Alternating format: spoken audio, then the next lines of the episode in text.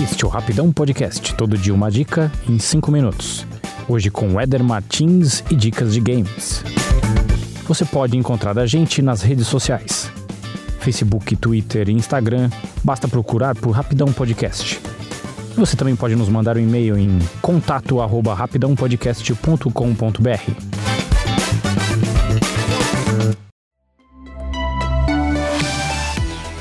É isso aí, galera. Voltamos com o Rapidão, segunda temporada, primeiro programa de games do ano. Eu vou aproveitar esse espaço para falar de um aplicativo exclusivo para Android mais do que exclusivo para Android, ele na verdade é exclusivo para a linha Galaxy da marca Samsung. Para quem não conhece, a Galaxy é o top de linha, né? É a linha mais avançada ali da Samsung, tanto para celular quanto para tablet. Bom, o aplicativo em questão é o Game Launcher. Ele tem várias funções, vamos começar por partes. A primeira delas, ele serve como uma biblioteca para todos os jogos que você tem instalado dentro do seu celular ou tablet. Então, em vez de você ter ali os jogos misturados ali junto com todos os outros aplicativos que você usa, ele cria ali um atalho, você entra pelo Game Launcher e visualiza todos os seus jogos na ordem que você achar melhor. Mais do que colocar jogos, ele também pode colocar aplicativos que ele entende que seja um jogo. De repente que não tem uma categorização ali muito bem definida, o Game Launcher ele pode pegar um aplicativo seu, como por exemplo sei lá, da Receita Federal. Ele pega ali e joga dentro do Game Launcher. Então, se um dia você instalar um aplicativo e não sabe onde ele está, dá uma olhada dentro do Game Launcher, pode ser que ele seja por ali.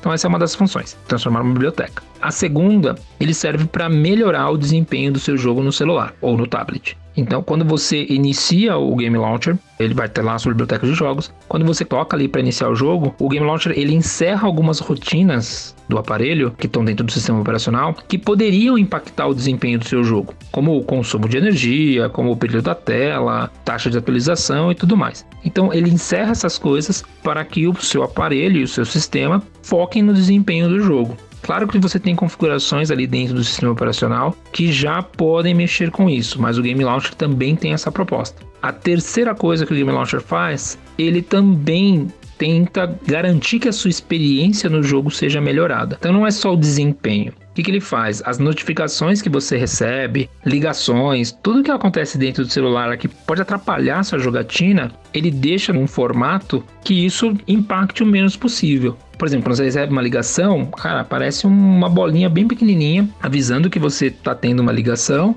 mostra uma foto, uma identificação de quem está te ligando, da menor maneira que ocupe na tela e da melhor maneira possível para que não atrapalhe a sua experiência. E uma das últimas adições do Game Launcher que eu gostei bastante é o Stunt Play.